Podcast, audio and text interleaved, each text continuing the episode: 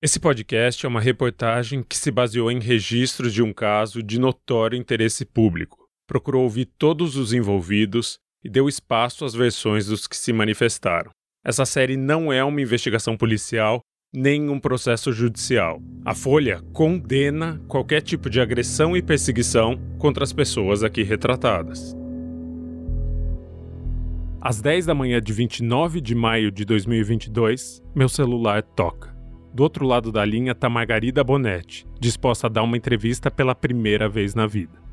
Faz menos de uma hora que eu saí da frente da casa abandonada, onde a encontrei depois de dias à espreita.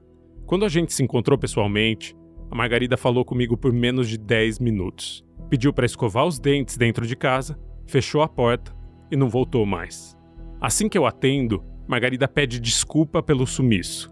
Diz que não me deixou sozinho porque tinha desistido de dar entrevista. Só estava se preparando para falar com mais conforto. Alô? Alô, Margarida? Ah, esse número, né? Isso. Tá, o caso é o seguinte. ah, você me desculpa em primeiro lugar, é porque como eu estava vestida com assim, com a roupa mais quentinha, né? E tava começando a fazer calor, eu fui trocar e tudo para ficar mais confortável, que ali onde a gente estava conversando bate sol, entendeu? Sim. E você então me desculpe pela demora. é só para poder ficar mais confortável um pouquinho para conversar com você. E depois dessa desculpa, ela fala por mais de duas horas.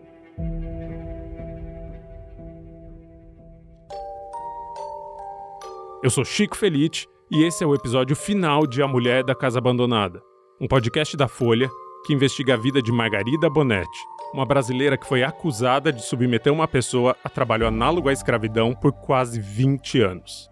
Segundo uma investigação do FBI, ela agredia essa empregada que trabalhava para a família dela desde que Margarida tinha 9 anos de idade. A empregada parou de ganhar salário em 1979 e ficou sem pagamento até 1998. René Bonetti, que era casado com Margarida nesse período, foi condenado e cumpriu pena nos Estados Unidos. Mas ela fugiu para o Brasil e nunca foi julgada.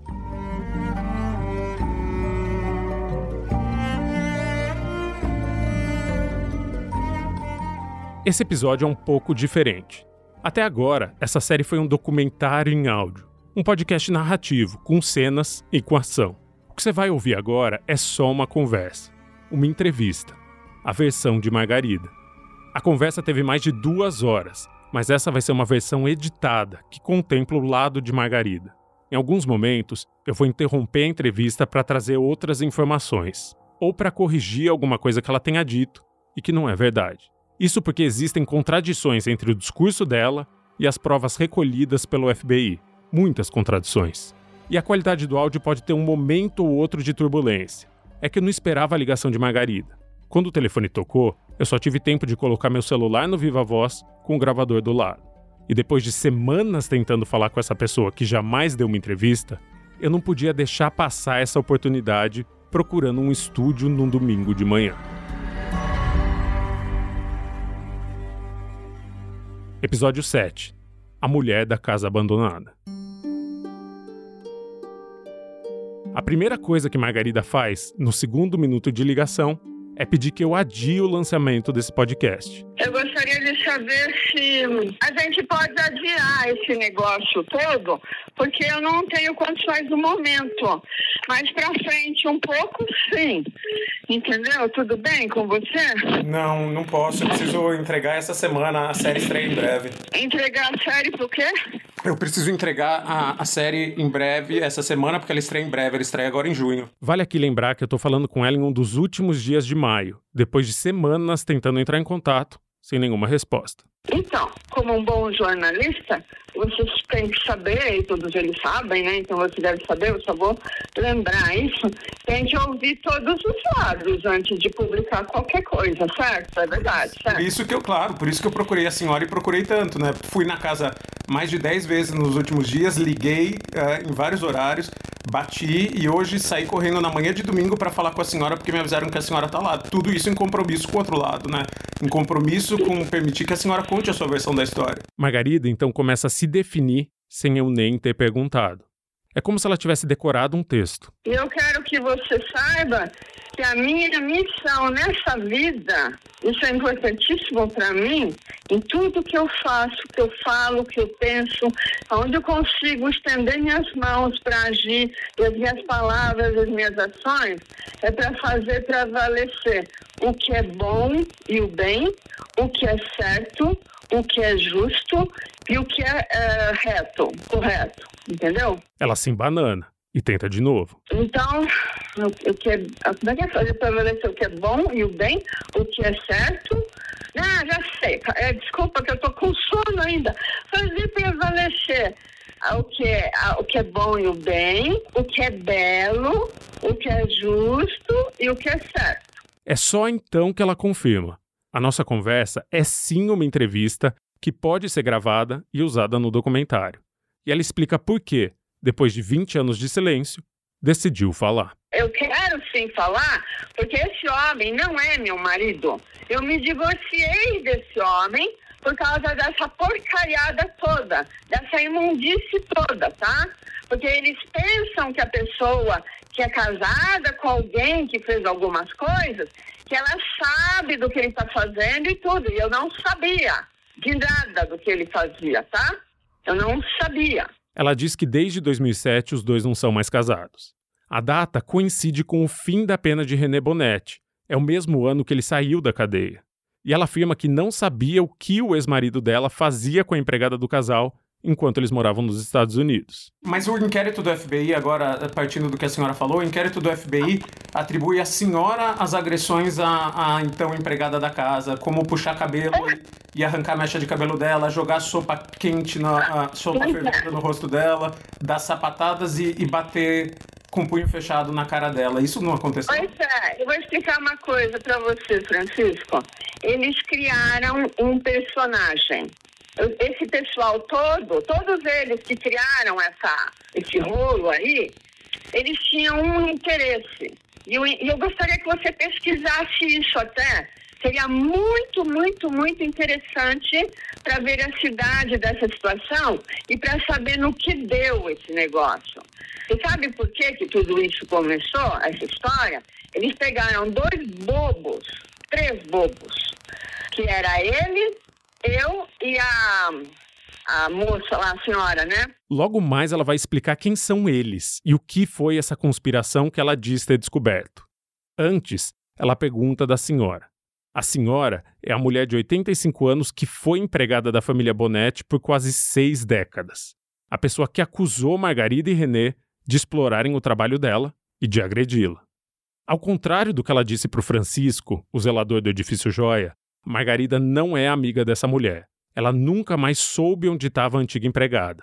Tanto que Margarida pergunta dela. Aliás, eu gostaria de saber se ela está bem. Ela está bem? Como ela está? Você falou, falou com ela? Ela prefere que eu não fale nada sobre a vida dela para a senhora. Ela, inclusive, me pediu. Por quê?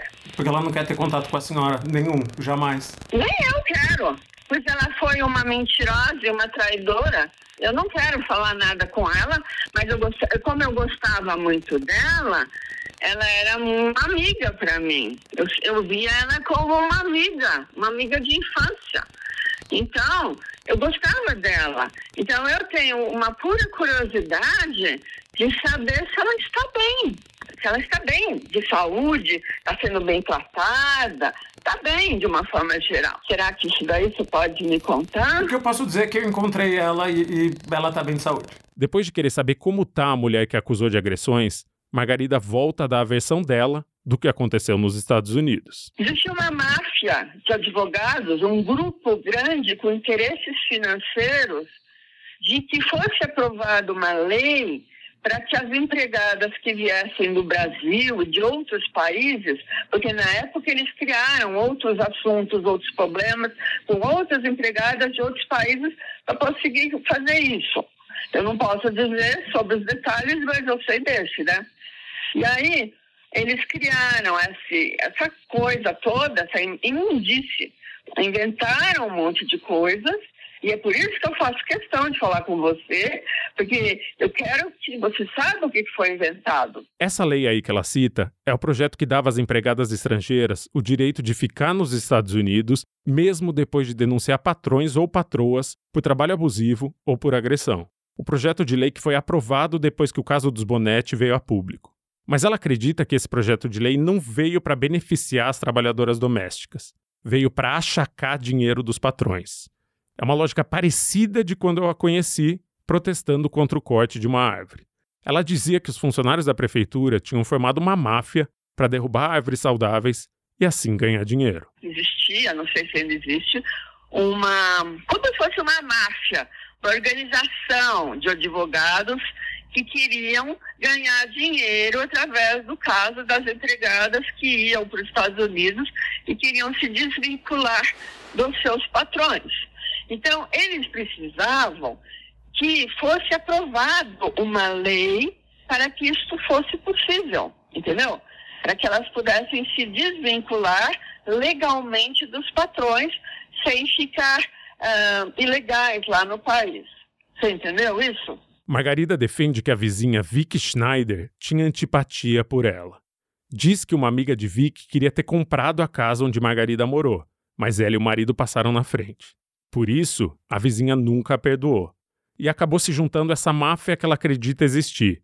Uma máfia que envolve o FBI, congressistas e advogados que defendem empregadas que dizem ter tido seu trabalho explorado. Eu nunca fiz nada. Eu não sou essa pessoa que inventaram.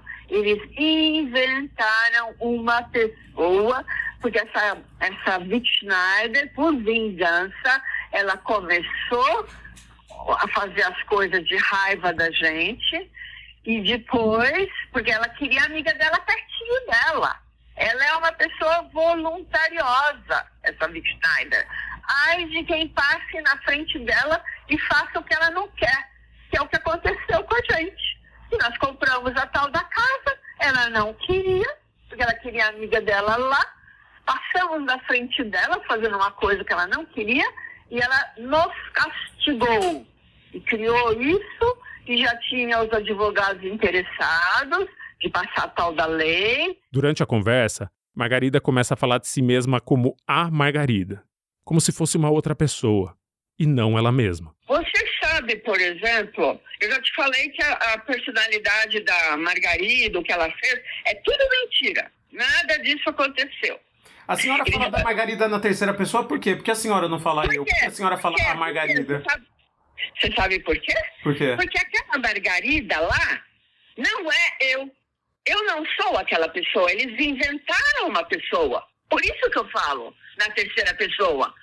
Como um. Imagina um artista qualquer que está fazendo. O Leôncio, por exemplo, lá no Pantanal. Ele não é o, arti o artista não é o Leôncio. O Leôncio é o Leôncio na novela Pantanal, certo? Mas ele, o artista é ele próprio. Então, da mesma forma, eles criaram essa personalidade falsa, entendeu? Que era essa Margarida aí que você está falando. E que você está reclamando que eu devia achar que aquela pessoa sou eu. Aquela pessoa não é eu. Eu não sou assim. Eu sou uma pessoa da paz, do bem. Eu nunca fiz nada de ruim para aquela senhora, que eu até gostava demais dela tá? Margarida afirma que nunca explorou ou agrediu a empregada, que as evidências são criações do FBI.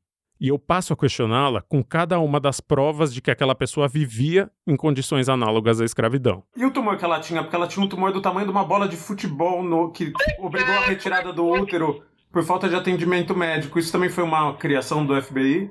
Não, vou dizer o que aconteceu sobre esse tumor, que é uma imbecilidade total nessa história e você vai ver por que que é.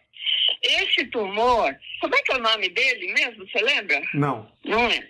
Mas é uma coisa, é uma coisa benigna que dá e o médico que viu ela já aqui no Brasil e lá sabia que é uma coisa benigna, que agora eu esqueci o nome, ele, esse tumor se alimenta pelos vasos sanguíneos e pelos hormônios da pessoa, entendeu? Então, uma mulher, principalmente as negras, isso foi me dito, que a mulheres de raça negra, elas têm maior tendência a ter esse negócio, entendeu? Na barriga. E ele é alimentado, então, pelos vasos sanguíneos, pelos hormônios femininos da mulher. Quando a mulher entra na menopausa, aquilo regride e vai embora sozinho. Mas no caso dela, negócio de atendimento médico, isso daí é fundamental, é importantíssimo. Você vai ver o absurdo da história. Ela foi atendida medicamente lá, foi levada no médico lá para ver isso direitinho e ela não queria se operar de jeito nenhum. Por mais que se falasse para ela para operar, ela não queria. Devido a esse fato que eu acabei de te contar, que ah, quando a pessoa vai ficando mais velha, né, os hormônios param de alimentar, o tal do tumor, ele regride, e ele era benigno, não era um câncer, não. Isso eu sei que não era. Mas esse tumor, ele regride. O que ela fala não é verdade. O tumor que a empregada tinha era um fibroma uterino, um tumor benigno, que de fato não é câncer, mas é formado por células que crescem descontroladamente. A justiça americana afirma que eram sete tumores, e o maior deles tinha chegado ao tamanho de uma bola de futebol. Por mais que não sejam câncer, esses tumores podem causar dor, anemia, infertilidade e hemorragia. A pessoa que trabalhou para Margarida relatava todos esses sintomas. E em casos em que um tumor benigno provoca dor, incômodo ou um inchaço que pareça uma gravidez, os médicos recomendam sim a retirada do tumor. Eu ouvi dois médicos que afirmaram que um tumor do tamanho de uma bola de futebol não sumiria sozinho. Margarida também nega outra evidência do processo. Ela afirma que a funcionária foi sim levada ao médico, ao contrário do que a empregada disse em testemunho.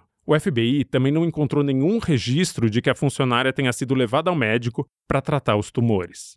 Vale lembrar que anos antes, ela ficou com um corte na perna por meses e só foi levada para o hospital quando a ferida tinha infeccionado e as bactérias já chegavam ao osso. Contrariando a investigação da Polícia Federal Americana, Margarida diz que a funcionária recebeu sim tratamento médico, mas que os prontuários sumiram porque o advogado do ex-marido dela os entregou para o FBI, e ela acusa a Polícia Federal Americana de ter dado um fim nessas evidências. Ele deu todas as provas para o FBI e o FBI pegou e fez isso. Sumiu com tudo e depois disse que não existia, o que é uma grande mentira. Outra coisa importante que eu comecei a falar, e você começa a fazer pergunta, interrompe, isso não dá certo. Eu a interrompo porque às vezes ela fala por mais de sete minutos sobre o mesmo assunto. Se repete e diz coisas que me parecem improváveis, como que o FBI se uniu a uma máfia de advogados para inventar que uma dona de casa brasileira agredia a empregada. E eu a interrompo porque tem perguntas claras que precisam ser respondidas. A senhora agredia? Oi? A senhora agredia? Nunca na minha vida eu agredi a Nunca, jamais, em tempo algum. Eu gostava demais dela.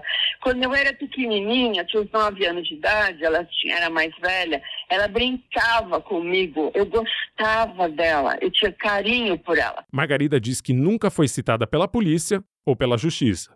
E isso não é verdade. Eu nunca fui citada. A senhora foi citada e procurada. A senhora ficou na lista de não. procurados do FBI. Eu, agora eu quero saber por que a senhora veio para o Brasil e nunca voltou para responder por essas acusações nos Estados Unidos? É, é isso que eu vou te contar.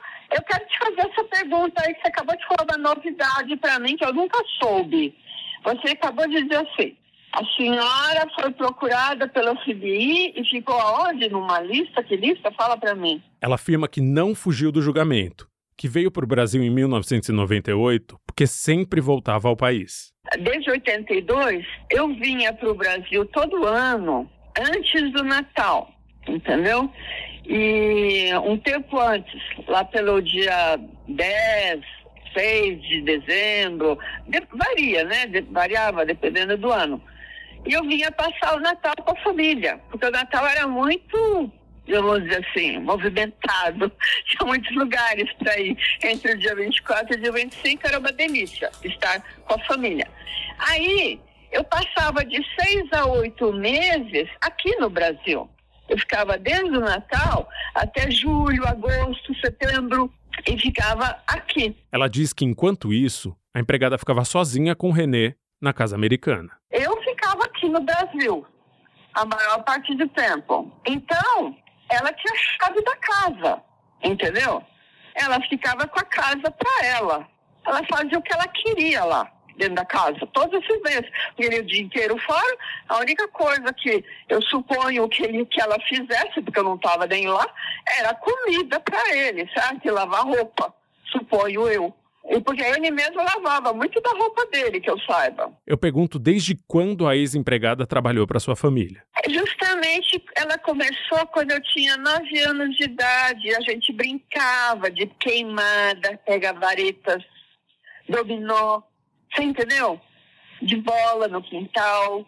Ela era muito mentirosa, então já desde ela veio já muito mentirosa, então a minha, ela era supostamente que limpar a casa. Só que ela não limpava a casa, a gente ficava brincando. Quando a minha mãe perguntava, ah, você limpou a casa, você fez isso, isso, isso. Fiz! E eu só ficava olhando, era pequena, né? O que, que eu ia fazer? Entendeu? Eu ficava só vendo aquilo. Mas a gente lembra entendeu? Ela tinha esse péssimo hábito da mentira. E isso continuou a vida inteira, por todo o tempo que eu tive contato com ela. Mas a gente brincava, ela era minha amiga. Sim, era. E o que, que eu posso dizer? Ninguém pode mudar o que aconteceu. Então, quando Margarida e René se mudaram para os Estados Unidos, fazia mais de 20 anos que a empregada já trabalhava na casa dos pais dela, que hoje eu chamo de casa abandonada. Eu pergunto por que a funcionária se mudou junto com eles. Margarida diz que tinha reumatismo, que as dores limitavam sua capacidade de cuidar de uma casa e que por isso não queria se mudar para os Estados Unidos. Então o marido convidou a empregada para ir junto, assim Margarida não precisaria fazer tarefas domésticas. Então eu falei: olha aqui, eu não quero ir para os Estados Unidos.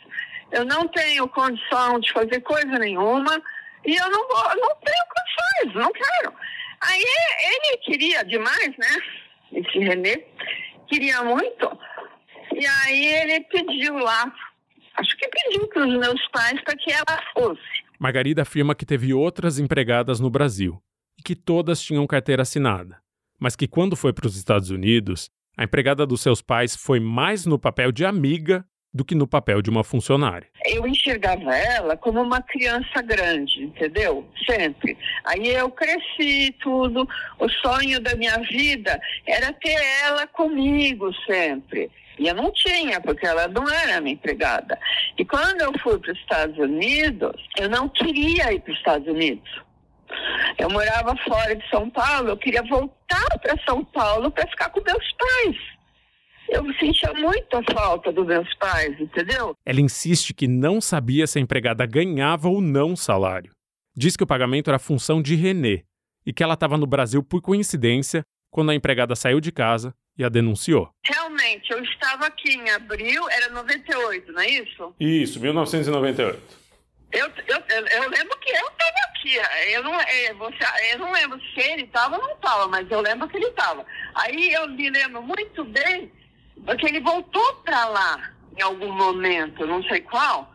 Ele voltou para lá. E aí ele ligou dizendo que a tinha ido embora, que, porque lá na frente dessa casa aí, dessa casa lá, da Seneca Ridge, né? Ela tinha na frente da porta, na porta, um buraquinho pro correio, entendeu? O carteiro punha a carta e caía no chão, assim, logo atrás da porta por dentro ela enfiou a chave da casa lá, entendeu? Quando ela foi embora. E deixou aquilo uma bagunça, deixou uma bagunça a casa inteira, o quarto dela, as coisas dela. Ele disse que tinha. Porque ela, ela, ela era gorda. E ela não. Quer dizer, ela não deveria né, comer muito doce. Mas ela era gulosa. Então tinha uma montarel de doce, de comida, de, sabe, de restos lá que ela largou lá, e nos, porque ela tinha o porão inteiro para ela. Ela tinha um andar inteiro para ela, tá? E o porão lá nos Estados Unidos, que eles chamam de basement, é o lugar onde os jovens ficam. Os jovens têm seu quarto lá. Não é uma coisa que nem um porão qualquer. É um lugar que era acarpetado, arrumadinho, direitinho. E, e ela tinha aquele andar inteiro para ela. Então, diz ele, né, porque eu não estava lá, eu estava aqui, que ela fez essa bagunça enorme, tinha um monte de doce, coisas lá, e o que ele ouviu dizer é que ela tinha passado mal do estômago e, sei lá, vomitado, sei lá o que, e foi levada para o hospital. Mas ela passou mal porque ela comeu demais desses doces, entendeu? Pelo que ele contou ali, é uma coisa que a gente deduz, certo? Não era o tumor que ela tinha crescendo há anos na barriga dela, então, era doce que ela comeu demais. Não, não. Eles usaram o tumor para dar uma, como é que chama aquela, sensacionalismo, entendeu? O registro oficial do FBI é que a empregada estava vomitando sangue por causa do tumor. Era um tumor do tamanho de uma bola de futebol que obrigou os médicos a tirarem no útero dela inteiro e ela ficou quase um mês internada depois dessa cirurgia. Não era uma coisa jocosa como a senhora dá risada. Eu não estou dando risada de forma nenhuma, porque eu gosto demais de coisa de saúde e eu tenho respeito por tudo que é coisa de saúde, inclusive ela, de jeito nenhum jocosa. Nem isso, essa interpretação em mim, porque não tem nada de jocoso, não, viu? A entrevista fica tensa. Por gentileza. Francisco, calma. Parece que você está até brigando, coisa esquisita. Isso aqui não é uma casa de briga. É uma casa isso de é só uma conversa. Isso é só uma conversa, só que eu preciso apurar a verdade. Eu preciso apurar o que de fato aconteceu. E quando as coisas vão, parecem se desviar da verdade ou se nega uma coisa que eu de fato já comprovei documentalmente, eu preciso confrontar isso. É só uma conversa. Tá, mas uma entrevista então, é uma valsa, é uma conversa. Confronta com calma, tá bom? Assim? Eu sou calmíssimo. Eu respiro fundo e pergunto, objetivamente, por que a senhora não voltou aos Estados Unidos para responder à justiça que a procurava? Falei, olha, então, já que eu não posso ir, eu estou com esse sangramento. E já que vocês não podem adiar essa coisa aí, que ele queria escutar, né? Aí eu falei, o senhor pode falar comigo agora no telefone. Eu respondo o que o senhor quiser. E aí ele me entrevistou por telefone. E eu falei as coisas do jeito que era, entendeu? Falei. No final do telefonema, esse senhor falou para mim, olha, a senhora me surpreendeu, porque nunca vi ninguém que viesse atrás do FBI para poder conversar como a senhora fez comigo. Porque todo mundo foge da gente, ele falou. Mas a senhora tomou a iniciativa, mesmo estando sangrando e tudo, explicar a situação, que, a que não pode vir aqui, né, nos Estados Unidos, tal, e a senhora me ligou. E a senhora não voltou depois da, de uma melhora de saúde por quê? Porque a senhora nunca mais voltou e a senhora nunca respondeu às acusações. Olha, eu vou te dizer uma coisa. Eu tenho uma saúde, tinha e continuo tendo a saúde delicada, tá? Quando eu vi esse negócio, porque ela foi mesmo. A minha mãe foi para testemunhar no julgamento, foi mais pessoa da família que era advogada, que eu te contei ela falou. Porque isso a gente guarda. Isso são cartas marcadas. Como dizendo, não importa o que se fala, eles vão dizer o que eles querem e acabou. É isso que vai ser. Eu volto a perguntar se a empregada tinha salário e a liberdade respeitadas. Da minha parte, tudo bem porque eu dava muita liberdade para ela. Além de eu ficar de, de seis a oito meses no Brasil e ela sozinha, portanto, eu jamais poderia ter mantido ela como escrava, análogo à escrava, porque eu estava aqui e ela estava lá, com a chave da casa, entendeu? Margarida ilustra a liberdade da empregada dizendo que ela podia entrar e sair de casa e que levava o cachorro para passear. Primeiro, por exemplo, o fato dela estar sozinha na casa por meses, com a chave da casa. Quando a gente estava lá, ela tinha também, sempre teve a chave da casa, que era a chave dela, cada um tinha a sua chave lá da casa, levava os cachorros para passear, voltava quando queria, ela era super livre. Muito pelo contrário. Mas foi essa Vit Schneider que fez isso, entendeu? E ela recebia salário? Oi? Ela recebia salário? Então, lembra que eu estava te contando antes uh, agora há pouquinho, que aqui no Brasil, eu que tratava com as empregadas e todas elas tinham carteira assinada, lembra? E que sim, eu te contei, que sim. assinavam tudo. Então, como eu fui para os Estados Unidos sem querer ir, eu falei, eu não vou fazer nada. Não faço nada de nada. Então, o nada de nada incluiu não mexer nesse assunto de empregada. Margarida afirma que vivia com dor. Ela passa mais de sete minutos falando de si, da doença dela, de como tomar cortisona deixava o rosto inchado. E eu tento voltar para o assunto da entrevista. Então, é um dos efeitos colaterais dela, além de deixar com aquela cara de lua, uma cara gorda, assim, sabe? Retenção de água. É. Aí. Um, e nesse período a senhora não sabia se ela recebia salário ou não, isso nunca foi dito. Ah, então. Pois é. O que acontece é que eu não sabia. Durante... Como eu não queria, eu fui para os Estados Unidos com ar-condição. Eu estava peremptoriamente, e até hoje você está vendo eu falar, porque eu não falo de jeito peremptório normalmente, mas era, eu estava peremptoriamente, não queria fazer nada. Eu estava mal de saúde, eu ia cuidar da minha saúde, eu queria sarar do que eu tinha, que eu não aguentava mais de dor, eu não pude aceitar uma oferta de emprego, não só porque ele queria ir embora para lá, como uh, eu, eu não tinha condições tá, de ficar uh, trabalhando, porque eu não aguentaria de dor, que eu não aguentava de dor. Era horrível, tá? Viver com dor de noite é ruim demais. É muito triste. Aí eu não quis nada. Eu nunca soube nada. Eu ignorei tudo, tudo, tudo. O que... É como se o René fosse meu pai. Para falar assim, bem explicitamente, ele não era um marido. Ele era como um pai. Ele mandava em mim, falava o que eu podia fazer, o que eu não podia fazer, e ele me tratava como uma filhinha. E era isso a minha vida, tá? Com esse senhor aí.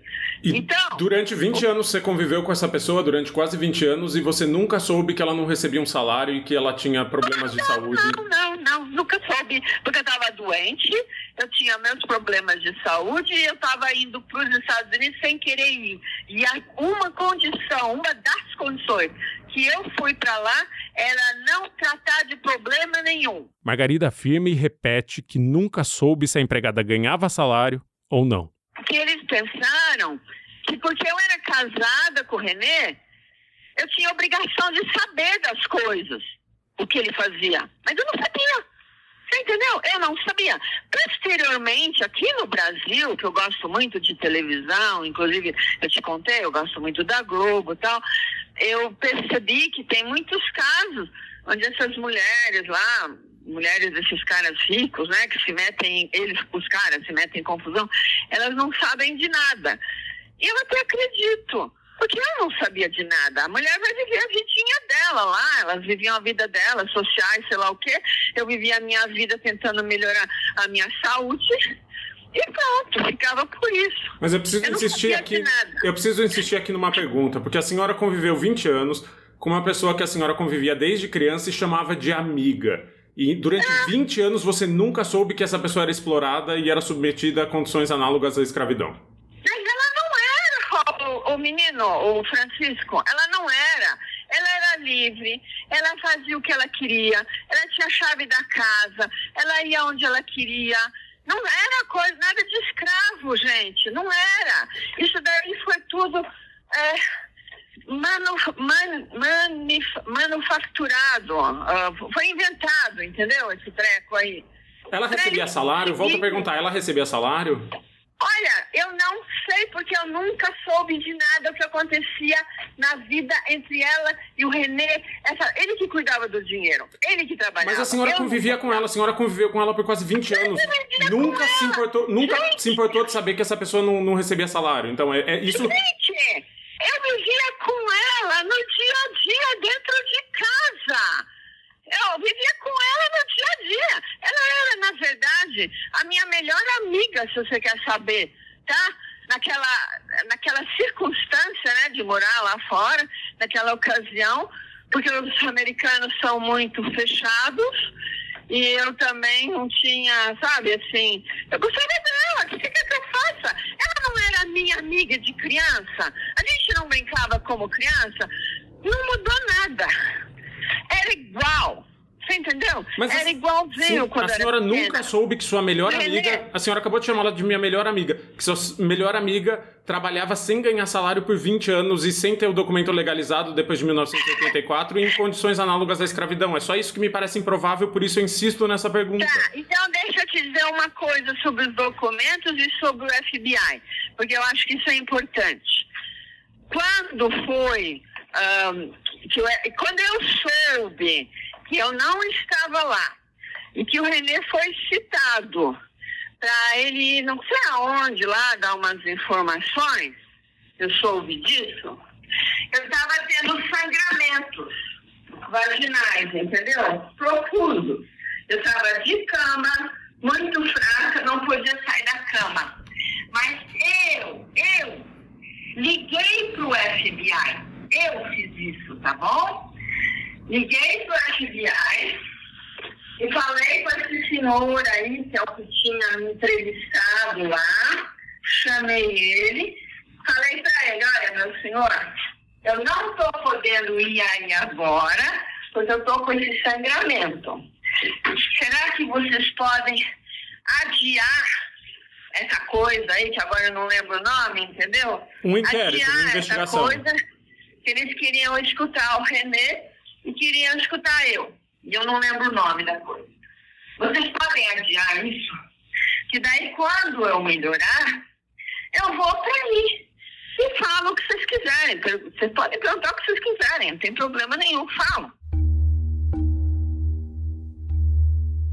No meio da entrevista, ela pede que eu faça uma previsão. E uma outra curiosidade.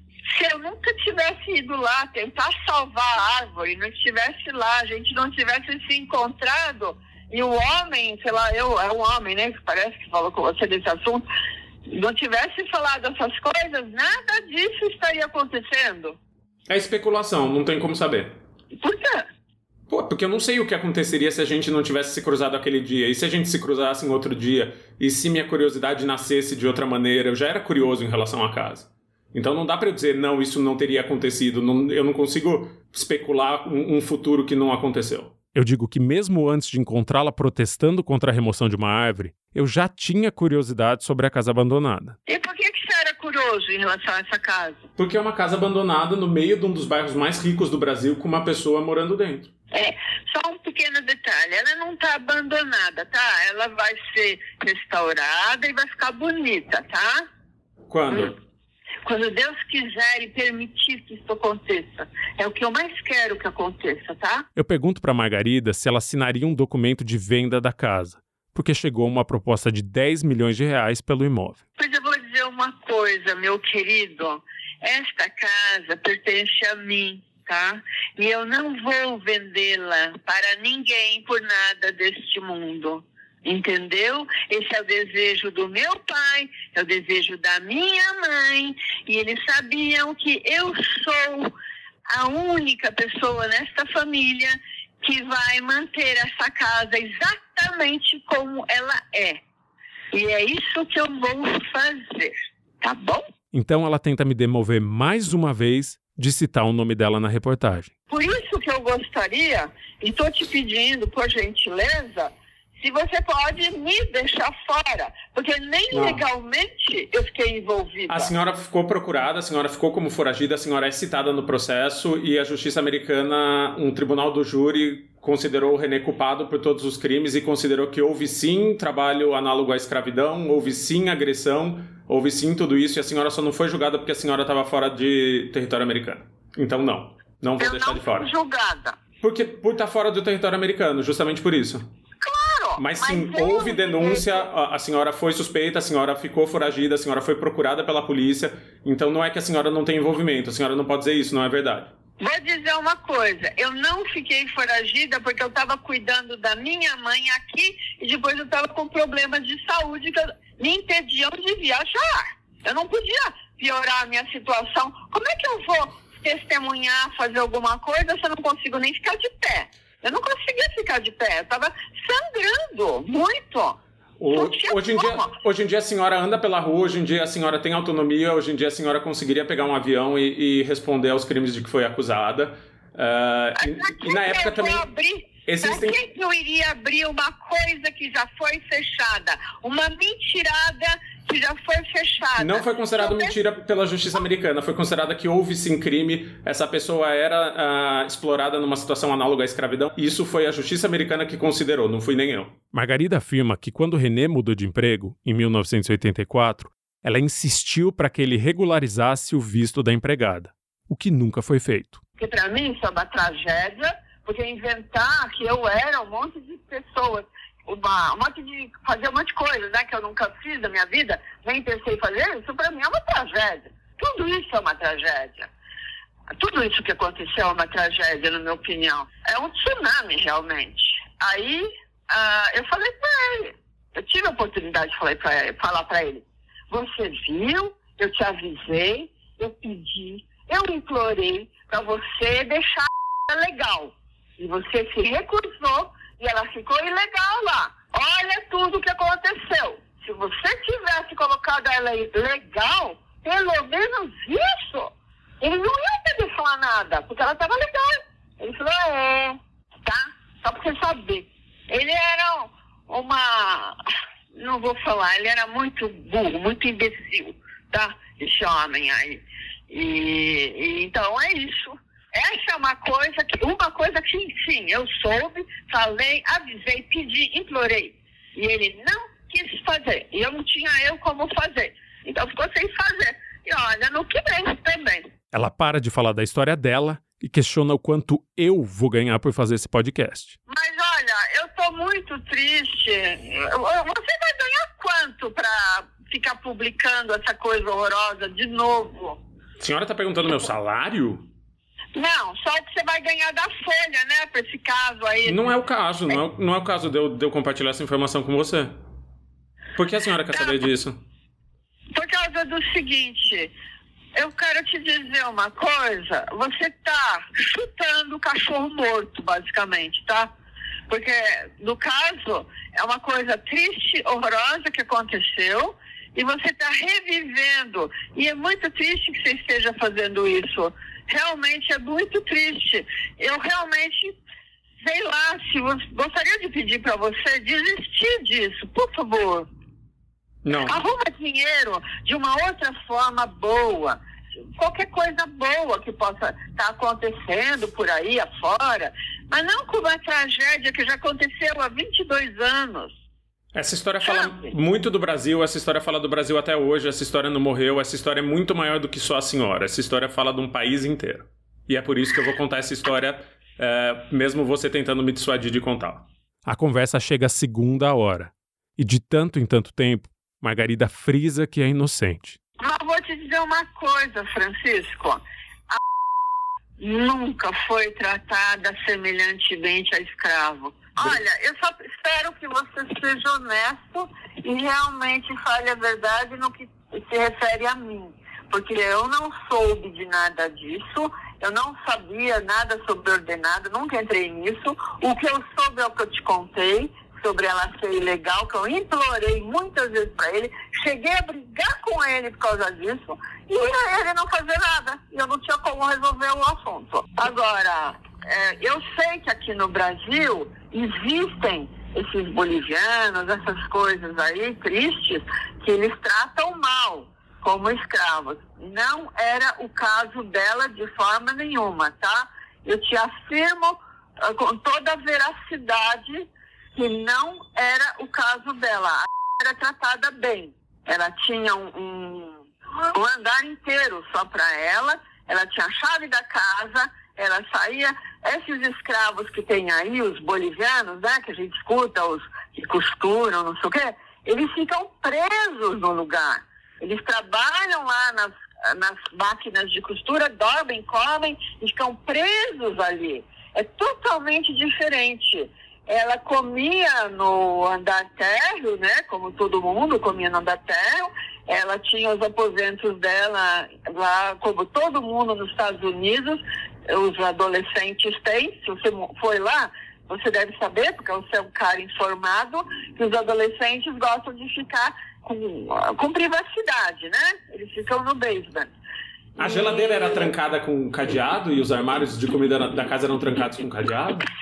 Não, isso era mentira. O Não F- tinha nada de cadeado. O FBI constatou isso, tem documentação, tem inclusive imagem. É, o FBI, eu não te falei que o FBI pegou os documentos de saúde dela Tudo e bem. viram? Não, tudo bem. É, é- é informação da Polícia Federal Americana contra a versão da senhora. As duas versões vão estar contempladas, pode ficar tranquilo. Vem cá, você não assiste filme, não? Eu não assisto filme, eu gosto de filme de ação. E muitos desses filmes de ação mostram muito bem o FBI, que eles fazem acordos com pessoas, porque eles têm interesse deles e as pessoas de conseguirem alguma coisa, que no caso era tal da lei, que realmente eles conseguiram passar. eles conseguiram o que eles queriam. Eles tinham esse interesse de acordo, o FBI. O FBI não é uma pessoa, um pessoal, ai, maravilhoso, super honesto. Não é. Se você está na Globo, se você assiste as coisas de FBI e filme de ação, você sabe muito bem que o que eu estou falando é a mais pura verdade, porque os filmes nada mais são, muitos deles, do que a representação da realidade. Tá? Então, essa foi a realidade nesse caso. Depois de expor a versão dela dos fatos, que muitas vezes entra em conflito com o que foi apurado pelo FBI e apresentado à justiça americana, Margarida me faz um pedido. Eu ainda continuo pedindo, tá? Por favor, pelo que há de mais importante para você, não faça esse trabalho. Deixa passar. Ela não vale a pena. Eu fiz toda essa investigação, é verdade, mas eu recompenso vocês da Folha por outra coisa, faço outro trabalho, o que seja. Se você botar a mão na sua consciência e ver que realmente foi uma coisa criada, ou você simplesmente não faz e não, não apresenta, ou você se apresentar, conta a verdade. Que eles tinham esse interesse em passar essa lei, que realmente, de fato, você investigou, eles passaram. Eles criaram essa situação toda, nesse caso, para conseguir ah, subsídios para passar essa lei. Era um interesse de muitas pessoas lá nos Estados Unidos. Pessoas diferentes, de grupos diferentes. Entendeu? E aí eles conseguiram passar a tal da lei e usaram esse caso que é brasileiro, assim como usaram outros. Eu digo a ela que o podcast vai sair e que a entrevista dela vai ser um episódio, para que o lado dela seja contemplado, por mais que a versão seja contraditória. Depois de duas horas e meia de conversa, meu celular está prestes a morrer por falta de bateria. Eu preciso desligar porque minha bateria está acabando. Margarida Bonetti, agradeço por essa entrevista. Ela foi gravada e eu vou usar trechos dela na série. Uh, se tiver mais informação, peço que você me procure até sexta-feira. Tô com essa abertura, tô à disposição. Mas agora eu preciso desligar porque eu realmente não esperava essa ligação e agora minha bateria tá em 1%. Ela vai acabar a qualquer tá, momento. Tá, tá bom. Obrigado, um Então tá. abraço. Bom fim de semana. Tá, também. Tchau. tchau. tchau. Eu desligo o telefone e vou descansar, depois de 72 horas rondando a casa abandonada, em busca da entrevista que acaba de terminar. Agora, um intervalo. A gente já volta. Oi, eu sou Magé Flores, editora de podcasts da Folha. Talvez você se lembre da minha voz daqui mesmo. Bom, se você tá aqui, é porque gosta de podcasts. Você sabia que a Folha tem vários outros programas? Assinando a Folha, você incentiva a produção de conteúdo como A Mulher da Casa Abandonada e tem acesso ilimitado às análises e notícias do jornal. Em folha.com.br barra assine podcasts tem uma oferta especial para os ouvintes deste episódio. Horas depois da entrevista, meu telefone toca de novo. É Margarida. Eu não atendo. Depois de três dias na frente da casa abandonada e de uma entrevista de duas horas e meia, eu me dou o resto do domingo de folga.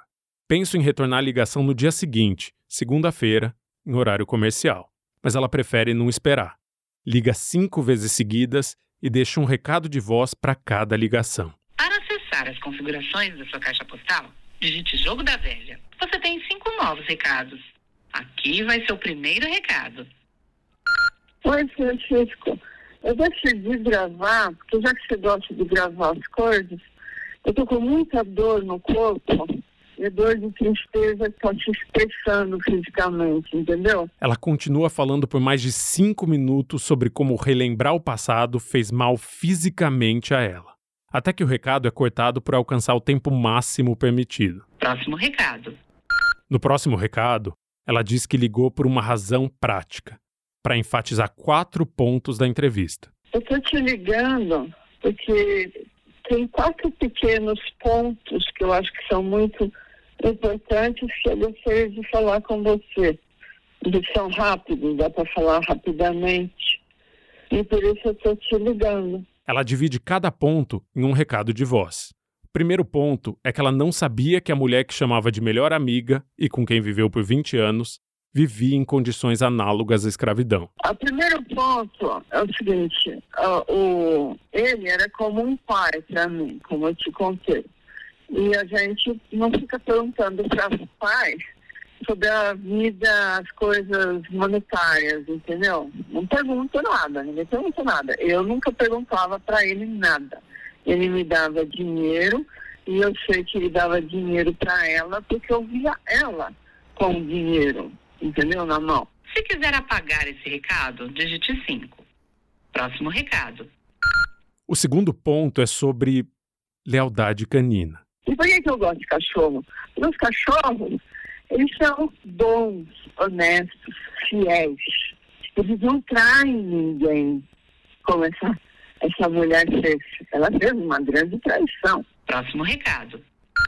O terceiro ponto é um pedido que eu não devo incluir a casa abandonada nesse podcast. Se você quiser dessa forma, por isso que eu estou te pedindo para não fazer, por favor, por gentileza, pelo que você mais preza da sua vida, que seja importante, não relacione essa casa com esse caso horroroso dessa. Por quê? Porque, primeiro, que a coisa nem aconteceu aqui, aconteceu lá longe. Mas se você relacionar com essa casa, você vai estar jogando piche na casa. Você está sujando a casa. Você entendeu? Então, você vai estar tornando muito mais difícil eu permanecer nesta casa defendendo essa casa. Eu estou defendendo ela. Ela está sendo defendida por mim com unhas e dentes para que ela continue, ela, íntegra como é, seja restaurado, continue como é, bonita como é. Próximo recado. O quarto ponto é a máfia que ela acredita ter descoberto, formada por advogados e congressistas americanos. Ela tenta me convencer a contar uma história diferente. Em vez de falar sobre a brasileira que foi acusada de crimes nos Estados Unidos e fugiu, ela acha que o tema dessa série tem que ser a máfia que ela diz existir. Esse caso aí é um caso velho, é um caso requentado, tá? Eu, isso é verdade dos fatos. Mas a ideia, a coisa nova que eu quero te falar, se você realmente quiser fazer esse podcast, que eu ainda tenho esperança que você desista disso, é o seguinte, esse fato de que eles queriam passar aquela lei que você me contou que conseguiram, eles usaram os três, o casal e ela, para conseguir isso, tá? Usaram. E conseguiram. E fizeram uma manipulação tremenda. Começou com uma vingança da tal da Schneider e grandes interesses. E não era pouco dinheiro, era muito dinheiro e muito interesse. Era coisa de cachorro grande ali. Tá? Próximo recado. Depois de expor os quatro pontos, ela diz que é a última vez que vai falar sobre esse assunto, sobre os crimes de que foi acusada, mas pelos quais nunca foi julgada. A minha própria, como eu vou dizer assim, sanidade mental e tentar, porque me deu muita tristeza falar de todo esse assunto, tá? E tá me fazendo mal fisicamente, que eu tô com dor no corpo todo, eu vou tentar esquecer tudo isso. Eu vou desligar o telefone aqui e vou tentar tirar todo esse assunto da minha cabeça e não pensar mais nisso, acabou. Você não tem mais recados novos. Se você sabe ou desconfia que uma pessoa tem o seu trabalho explorado, denuncie. Dá para fazer uma denúncia anônima à Secretaria Especial da Previdência e do Trabalho em um site. É um formulário simples, só precisa do endereço da ocorrência e de um relato breve do que está acontecendo. Assim, fiscais podem ir até o lugar e avaliar a situação. O site para fazer a denúncia, que pode ser anônima, é ipe www.sit.trabalho.gov.br.